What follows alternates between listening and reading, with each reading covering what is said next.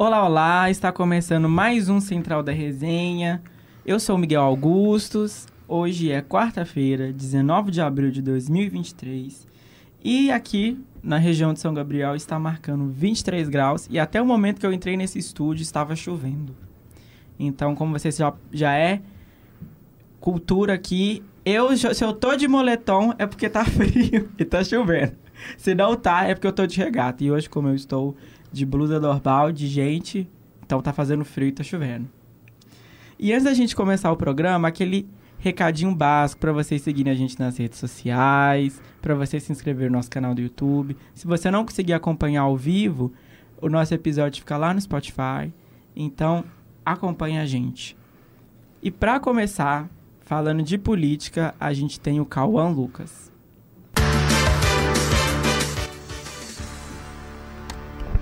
Muito boa noite, Miguel. Boa noite, Marinhos. Boa noite, Gabriel também. Seguimos hoje com política, com uma notícia um pouco preocupante, né, galera? Que a gente vem noticiando muito a questão das repercussões sobre o 8 de janeiro, tudo. O Felipe falou ontem um pouco no Central também. A gente vem sempre lembrando desse caso que destruiu praticamente os prédios da Praça dos Três Poderes. Enfim. É, imagens já foram é, tiradas né, pelas câmeras de segurança interna dos palácios e com essas imagens mostram a presença de um ministro como o gabinete de segurança institucional agiu com os invasores do dia 8 que ele permitiu a passagem deles. Você acredita nisso, Miguel? Você acredita, Marinhos? Ué, contra a imagem no argumento, né? É. Enfim, as imagens mostram que o integrante do gabinete de segurança, o GSI, da presidência da República, não contiveram a invasão de manifestantes que terminou na depredação dos prédios do executivo. Segundo as gravações reveladas pela CNN nesta quarta, dia 19, mais de 160 horas de gravação das 22 câmeras do sistema mostram que o período do ministro Marco Edson Gonçalves Dias, o atual ministro-chefe do Gabinete de Segurança Institucional, estava no Palácio do Planalto. As imagens divulgadas mostram que havia poucos policiais é, para isolar o prédio durante a chegada dos manifestantes pelo eixo monumental da Praça dos Três Poderes, momentos antes da invasão por volta das 2h55 da tarde. Em um dos trechos, homens que formavam a barreira de escudo na via recuaram, além da, é, das viaturas, que deixaram o local. Por volta mais ou menos das, 6, das 4h29, perdão, 4h30, Gonçalves Dias aparece circulando pela é, antessala do gabinete presidencial entre a sala para verificar a situação sai e orienta os manifestantes que estavam no andar a caminho para sair do prédio e outros agentes do, do GSI também aparecem orientando os invasores, mas sem nenhuma ação contra eles. Ou seja, aquele maior quebra-pau que estava no lugar e a galera da segurança não estava fazendo segurança. Estava só falando, não, gente, é sair dali. É, né? A gente já é, suspeitava um pouco disso, né? Por conta da repercussão no Twitter e alguns comentários de que alguns a gente também consegue ver claramente que a segurança ali não estava, né, impedindo exatamente que, que aquilo acontecesse. É óbvio que houve algumas comparações até extremas de que se fosse, é, sei lá, uma manifestação com, é, a favor do, do Lula, poderia ter tido uma intervenção maior, mas não cabe aqui a gente entrar nesse, é nesse mérito. nicho. É. Sim, e também uma notícia mais quente, digamos assim, uma notícia de agora a pouco. O presidente Lula, no caso, convocou ministros do governo federal para uma reunião de emergência nesta tarde, dia 19, no Palácio do Planalto. O objetivo é se debruçar sobre a, reper é, a repercussão da imagem dos atos em si do 8 de janeiro e da divulgação pela CNN. O Lula, conforme é, foi apurado tudo, quer discutir a situação que envolve integrantes do gabinete de segurança e o mandatário está reunido com menos de três ministros, mais ou menos. São eles o Rui Costa, da Casa Civil, Paulo Pimenta, Secretaria de Comunicação Social e Alexandre Padilha, Relações Institucionais. Na manhã dessa quarta, a CNN mesmo revelou essas imagens que está dando maior bafafá, no, principalmente por parte do povo que as viu e ficou revoltado, como também da- dos membros da própria instituição governamental. E cenas para os próximos capítulos, porque a gente sabe que isso vai render notícia e vai render BO. Sim. Então, atualizações quando tivermos, com certeza a gente vai trazer pra cá, não é mesmo? Verdade. E prosseguindo com o programa, agora para poder falar de cidades, sobre os tópicos, sobre o aume- aumento da tarifa de ônibus, do roubo da carga de chocolate e de um homem que foi soterrado em Pedro Leopoldo. Temos aqui Marinhos para poder aprofundar esses assuntos com a gente. Boa noite, Central. Boa noite todo mundo aí. Boa noite, Carlos Miguel. É isso mesmo. Vou falar um pouco sobre... É um homem que foi preso, suspeito de roubar uma carga de chocolates e manter uma família refém em Tapaguara, na região metropolitana aqui de BH. Segundo a PM, uma quadrilha fez refém um casal e uma criança de 3 anos. Apenas um suspeito foi preso e os outros conseguiram fugir. Um homem foi preso suspeito de participar de uma tentativa de roubo na madrugada de, de hoje, de quarta-feira, na BR-381, na região metropolitana de BH. Segundo a PM, homens armados roubaram um caminhão carregado com aproximadamente 5 mil quilos de chocolate e fizeram refém, reféns um casal e uma criança de 3 anos. De acordo com os militares, um caminhoneiro viu a ação dos homens e acionou a PM por volta de uma hora. O veículo de carga tinha como destino a cidade de Pouso Alegre, no sul de Minas. Após receberem a denúncia, os policiais fizeram buscas na região. Como as testemunhas não especificou o modelo da marca do carro, um veículo cinza foi abordado e liberado, liberado. Mas metros à frente, um dos homens destacou- descartou um objeto fora para fora da janela. Os militares encontraram e blo- um bloqueador de sinal de GPS. Houve novas buscas e os policiais conseguiram prender um dos suspeitos. Os outros membros da quadrilha fugiram em um palio cinza. O homem preso, de 28 anos, disse aos militares que uma família e o caminhão seriam abandonados em Betim, em troca de informação que queria ser liberado. Ainda de acordo com a PM, por volta de 5 da madrugada, o caminhão de carga foi recuperado. A polícia apreendeu o celular e uma arma de fogo calibre 22. A família foi encontrada junto com o caminhão e liberada. Todas as vítimas foram assistidas e não foi necessário atendimento médico hospitalar. E também falando do próximo tópico, só um minuto, vou entrar aqui. Da tarifa de BH. A gente teve confirmação de, de aumento da tarifa de hoje, na tarifa de ônibus hoje, e teve um aumento de 33%, indo de 4 para 4,50 para 6 reais. O novo valor será cobrado a partir de domingo, dia 23. A Prefeitura de BH anunciou o aumento de 33% na tarifa do ônibus. O valor tarifa vai subir de 4,50 para 6 reais. O reajuste foi definido em audiência de cons- consolidação. Desculpa, hoje já tá daquele jeito. Primeira vez, gente, foi mal. O valor da tarifa vai subir de 4,50 para 6 reais. Realizar a conciliação realizada no, Tribunal de Justiça de Minas Gerais entre representantes do Poder Executivo e das empresas de transporte coletivo na tarde de hoje, quarta-feira. Segundo a Prefeitura, a nova tarifa vai ficar em vigor até a Câmara Municipal analise o, e vote o projeto de lei 538 de 2023, que prevê a remuneração complementar para as empresas de ônibus com base na produção quilométrica e autoriza repasse até de 476,1 milhões a comissionárias, a concessionárias, desculpa. O município não informou qual será o valor da passagem caso o legislativo aprove a proposta. Agora falando sobre um homem que foi soterrado em Pedro Leopoldo, na região BH, de metropol- metropolitana de BH. A vítima trabalhava em uma empresa responsável por demolição. A parte da estrutura cedeu e soterrou o funcionário. Um homem morreu soterrado após desabamento em Pedro Leopoldo, região metropolitana de BH. A informação foi confirmada pelo Corpo de Bombeiros no início da noite de ontem, 18. De acordo com a corporação, o corpo, o corpo da vítima foi localizado por volta das 18 horas. Os militares trabalhavam na ocorrência desde a tarde, quando foram acionados às 3h44 da tarde. Parte da estrutura cedeu enquanto um serviço de demolição era realizado no local. O homem era funcionário de uma empresa responsável pela demolição. Segundo a prefeitura, a licença do serviço foi concedida após o município acatar a demolição judicial para que a área fosse desocupada para posterior demolição.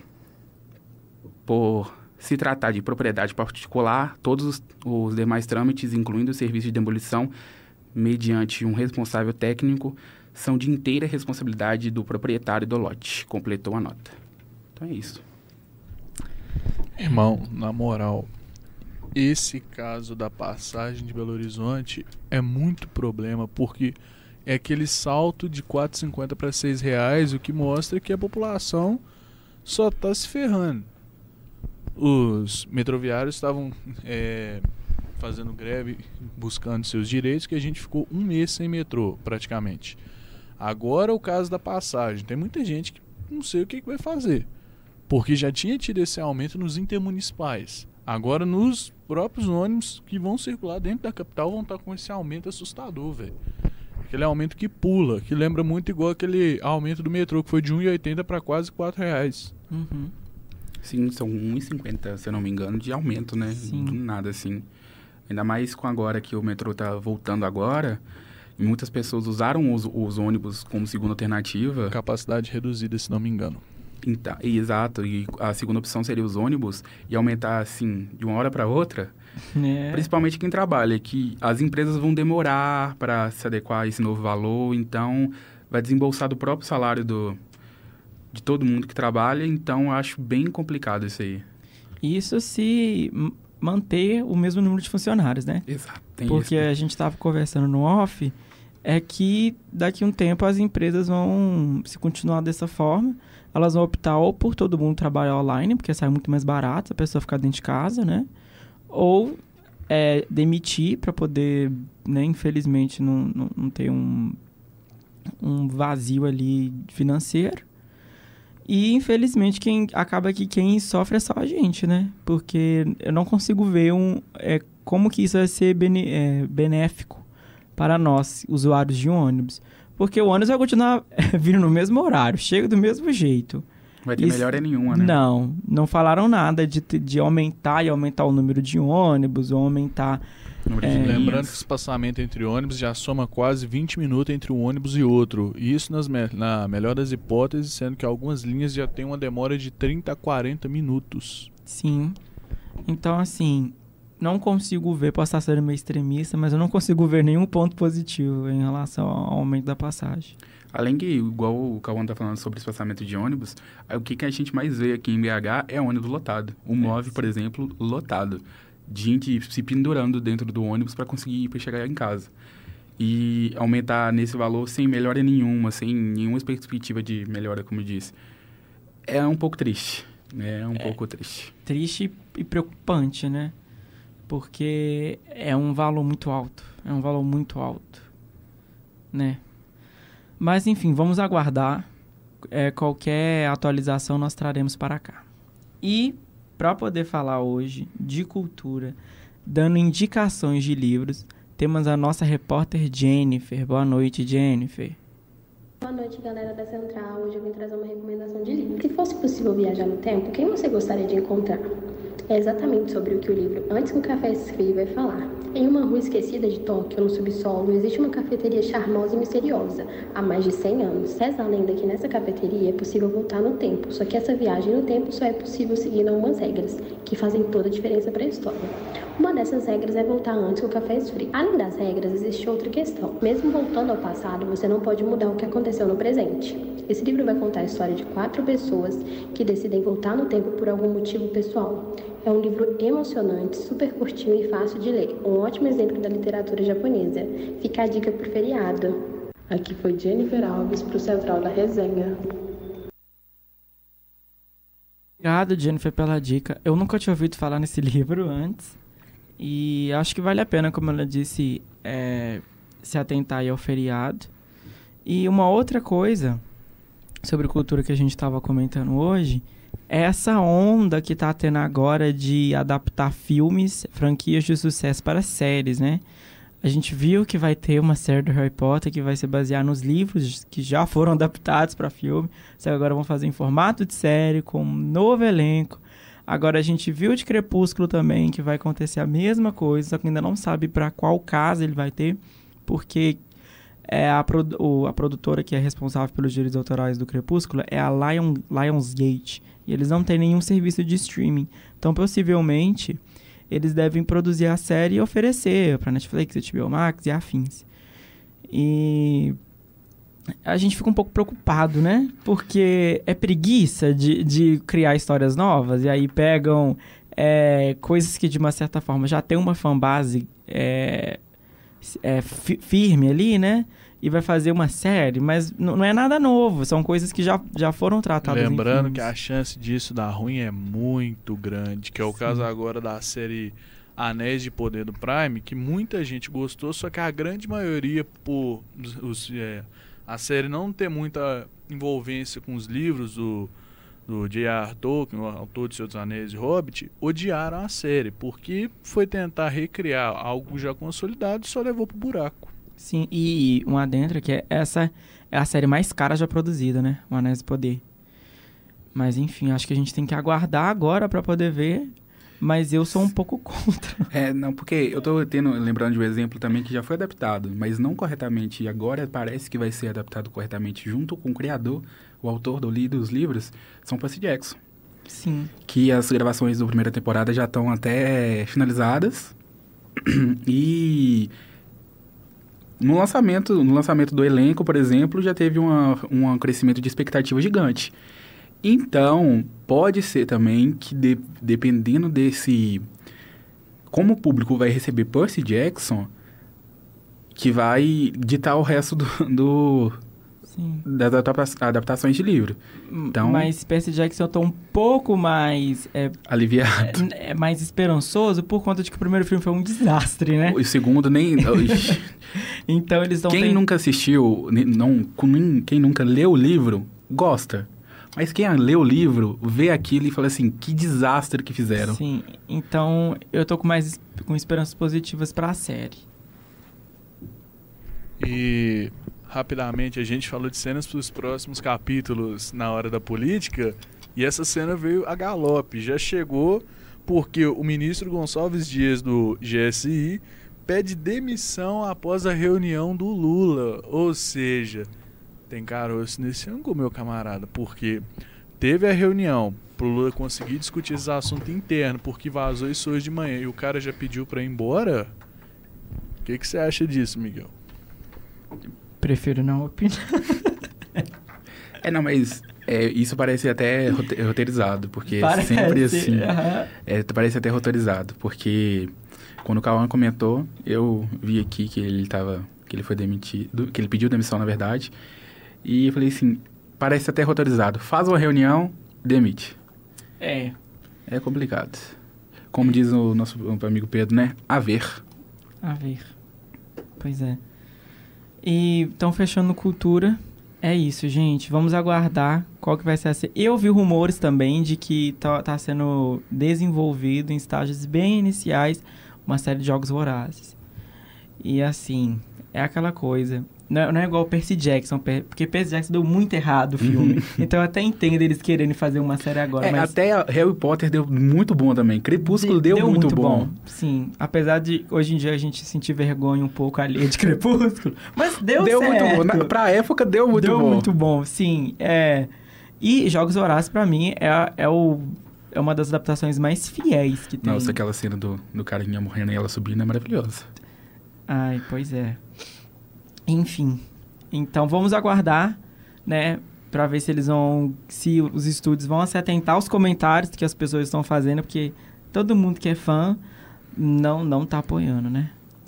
E seguindo nosso programa para poder falar agora de esportes. Eu não entendo nada, mas o Gabriel Paiva entende tudo. Boa noite, Gabriel. Boa noite. Que, que apresentação e que responsabilidade também, né? é, vamos falar de esportes aí. Quarta-feira é o melhor dia para a gente falar de futebol. Né? Tem Champions e tem Libertadores. É, e já vou, eu, eu ia abrir falando de Champions League, mas a gente tem uma notícia muito quente, acabou de acontecer, que o treinador que não escalou os negros velhos do Thiago Neves está desempregado. Rogério Ceni foi demitido do São Paulo é, e a gente já sabe que o Dorival Júnior é o preferido da diretoria para assumir.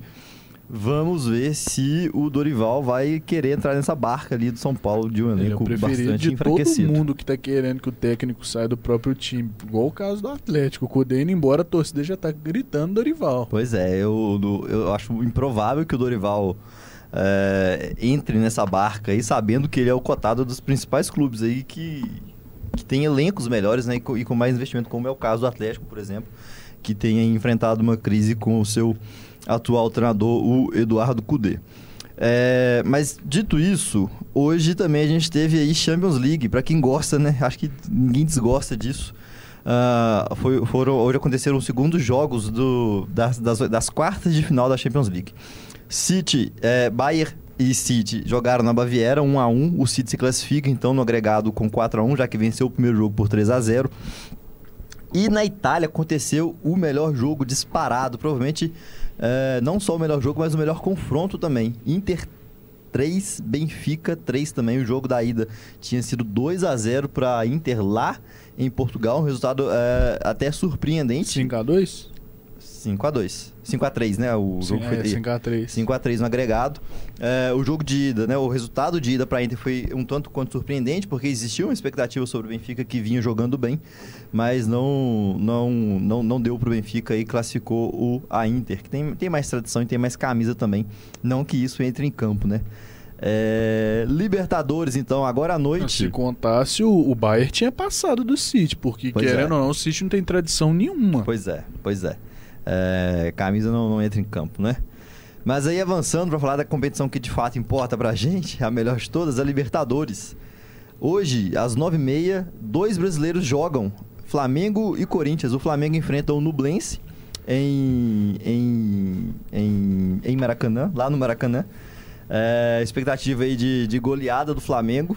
Depois do Alcas, É, mas jogando em casa hoje, estádio cheio, o VP foi embora. Vamos ver aí, né? Vamos ver. Eu, eu sou. Eu, eu o acredito Flamengo muito ainda que... ganhou do Curitiba nesse fim de semana. Então... Pois é, o Flamengo é embalado por uma vitória aí de, de 3 a 0 uma vitória convincente na estreia do Brasileirão. É, tudo indica que são novos ares pro Flamengo, apesar de eu acreditar de fato que esse trabalho de São Paulo não dura três meses, mas esse é papo para um outro momento. É, e também às 9h30, Corinthians e Argentinos Júniors pela Libertadores. O Corinthians que venceu o primeiro jogo contra o Liverpool, não o Liverpool de Anfield, mas o Liverpool do Uruguai, por 3 a 0 É, Essas partidas são válidas pela segunda rodada da Copa Comebol Libertadores. E o Mequinha também joga, rapaz. 9 horas, Defensa e Justiça contra o América pela Sul-Americana. O América que estreou muito bem na competição, jogando em casa. Um dos melhores brasileiros no Continental. Exatamente. O América que, quando sai o sorteio, ah, havia uma preocupação porque a gente entende que é o grupo da morte e o América eh, talvez não tivesse tanta força para esse grupo, mas estreou muito bem, goleou, passou recado e agora chega grande para jogar fora de casa contra o Defensa e Justiça. Expectativa de um bom resultado para o América, que, que traga pelo menos um ponto de lá. E já que eu falei de América, a gente tem um, um que abordar, né? Vou aproveitar o gancho da América para abordar um caso que foi a condenação do jogador Marcinho, lateral direito do América. Ele foi condenado pelo homicídio de um casal de professores por, por atropelamento após ingerir bebida alcoólica e dirigir. Esse caso aconteceu em dezembro de 2020, quando ele ainda atuava pelo Botafogo, e depois do Botafogo ele já jogou por Atlético Paranaense e Bahia. É, passou por esses clubes, né? Não conseguiu jogar, não se firmou, fez um bom ano no Botafogo, mas depois Enganou disso... nesses times, na É, realidade. depois, depois do bom ano que ele fez no Botafogo, ele não se firmou e com, com esse peso ainda, né, do, do processo que estava rolando por um homicídio, é, ele, ele teve muita dificuldade, de fato, de praticar futebol. A sentença ela é de três anos e seis meses em regime aberto, que será convertida em prestação de serviços, além da suspensão do direito de dirigir pelo mesmo período, ou seja, três anos e seis meses também. Ele vai poder recorrer em liberdade dessa sentença e ele ainda não jogou pelo América, ele não teve a sua estreia ainda. E ele não tem condições de jogo para a Sul-Americana, porque o América não conseguiu inscrever ele a tempo. E E aí, sobre a sentença, o América também se posicionou e garantiu que ela não vai interferir no contrato do jogador, que ele tem condição de jogo, mas não para Sul-Americano. O América contratou ele já sabendo né, do processo dos outros times também, Atlético Paranaense e Bahia. Sabia que ele respondia processo por, por homicídio. E ontem, então, saiu aí a sentença do jogador Marcinho. De, de esportes geral, acho que é isso. Vamos falar então dos mineiros, né? A gente já falou da América. Vamos começar falando então do, do Cruzeirão, que graças a Deus não joga e podia ficar muito tempo sem jogar, com o nosso querido Luiz. O que, que você tem aí, Luiz?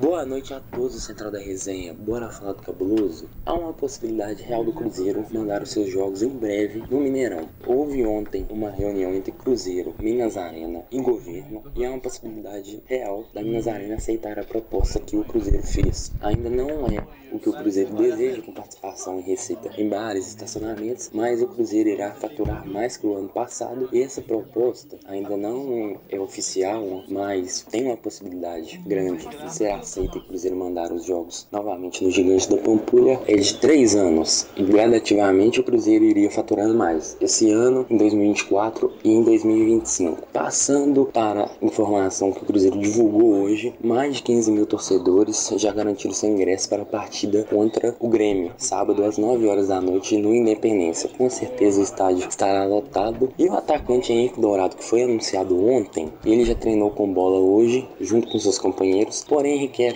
um maior tempo de condicionamento físico, de preparação, lembrando que ele não atua desde agosto, então há uma expectativa dele atuar em breve com a camisa do Cruzeiro. E o jogo contra o Náutico, terça-feira, às 7 horas da noite, havia possibilidade dessa partida ser no Mineirão, porém o Cruzeiro informou que será na Independência, devido ao estado atual do gramado e a possibilidade dele piorar devido aos shows que acontecerão, pelo menos dois antes desta partida, que será no dia 25. Para o Central da Resenha, Luiz Barcelos. É isso aí, muito obrigado, Luiz, aí com as informações do Cruzeiro, que como disse, graças a Deus não joga meio de semana. É, só no sábado agora, 9 horas contra o Grêmio. Estarei presente, tá? Estarei presente pra gente assistir Luiz Soares, obviamente que eu não vou lá pra assistir, né? Henrique Dourado e companhia. Bilu. Rafael Bilu e companhia. é, o Cruzeiro que anunciou a parcial hoje, tinha já aproximadamente 15 mil ingressos vendidos.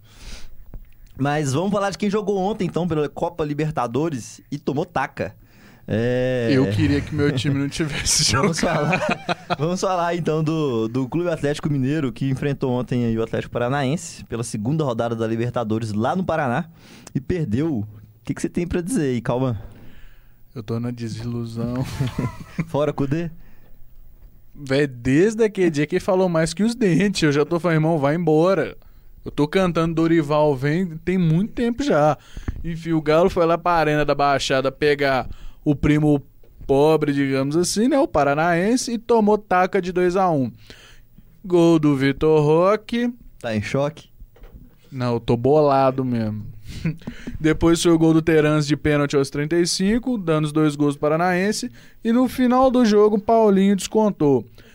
Aos mais ou menos 70 minutos. E aos 87, Mariano foi expulso, ou seja, não joga o próximo jogo. No grupo do Galo, a parcial está ficando que Atlético Paranaense está se classificando com 4 pontos. O Libertar está em segundo com 3 pontos. O. Aquele outro time, você lembra qual é o nome dele, velho? Eu sempre esqueço. Libertar, Aliança e. O Alianza Lima, Alianza Lima, se eu não me engano. Ele tá com um ponto e o Galo até agora com zero. Esperamos agora o jogo de amanhã à noite, que é entre Defensa e o. Ou Libertar e o Alianza Lima, perdão. E vamos seguir, né? Porque agora o Galo tem que ganhar do Aliança e torcer pra dar a zebra, mas mesmo assim eu acho que não classifica, irmão. Não, é, não, não é terra arrasada ainda, mas o Atlético precisa ligar o alerta aí e pontuar, porque o Atlético, os dois últimos jogos, a gente trouxe isso quando saiu a tabela, os dois últimos jogos do Atlético nesse grupo são fora de casa. Não, o Atlético não pode chegar nesses jogos dependendo de. Os últimos jogos do ponto. Cudê tá dando é raiva, porque perdeu pro Libertar, ganhou o Mineiro contra o América, tá? O time jogou bem pra caramba. Tomou pro Vasco em casa e agora tomou pro Paranaense. Desse jeito vai fazer o quê? Lutar pra não cair com um dos três elencos mais caros do país? É, essa é uma tônica dos, dos times do, do Cudê, né? No Inter era a mesma, a mesma coisa, jogava, sempre jogava muito, mas nem sempre conseguia ganhar. e Eu tô tomava com medo daqui a gol. pouco virar até mesmo. Falar, o Galo vai jogar como nunca, perder como sempre, É. igual a América jogando com o Galo. Na passagem dele no Inter, teve muitos jogos assim. Jogava muito, não, não conseguia ganhar, ou ganhava fazendo muitos gols e tomando muitos gols. ah, é uma tônica dos, dos trabalhos do Kudê. É, mas não é terra arrasada, como disse. Eu acho que o Atlético tem condições ainda de classificar, mas precisa arrumar a casa. Fica muito, muito... Ficou muito caótico o ambiente depois daquela entrevista do Kudê. Mas cabe aí ao próprio Kudê, a diretoria e os jogadores é, mostrarem dentro de campo, né? Lembrando que a diretoria já não é amiga do Cudê desde aquele dia, porque desde aquele dia eles já estavam querendo mandar o Cudê embora. Eu não sei o que aconteceu por dentro, que não mandaram, não usaram a cláusula de dispensa sem multa rescisória, mas ainda pode usar. E eu torço pro Galo tomar vergonha na cara e usar ela. Dorival? Por favor. Dorival. Que outro técnico tá no mercado que aguenta pegar Abel Ferreira? É. É, eu acho que dos brasileiros aí é, é, uma, é uma solução mais rápida e mais O acertada. Cuca não quer voltar por enquanto. E era o único que a gente sabia que dava um certo trabalho pro Abel. Então, É isso aí. De esporte é isso então. Vou voltar aqui pro nosso estúdio com você. que vai precisar. Muito obrigado. Que, ó, ó, vou falar com você. que vai precisar. Então, gente, essas foram as principais notícias de hoje. Muito obrigado. Hoje o programa foi feito por mim, Miguel Augustus, pelo Marinhos, pelo Cauã Lucas e pelo Gabriel Paiva. Os trabalhos técnicos foram feitos pelo Cauã. Ai, desculpa, e também foi feito pela Jennifer E, E o Luiz. Barcelos. e o Luiz Barcelos. Perdão, gente. E os trabalhos técnicos foram feitos pelo Cauã Lucas e pelo Alexandre Morato. E a coordenação é do GG, porque eu não sei falar Getúlio. Getúlio Nuremberg. senhor Nuremberg. Nuremberg, que já tava de olho na gente ali fora. Pois é. Então é isso. Muito obrigado pela participação de vocês, pela atenção e até amanhã.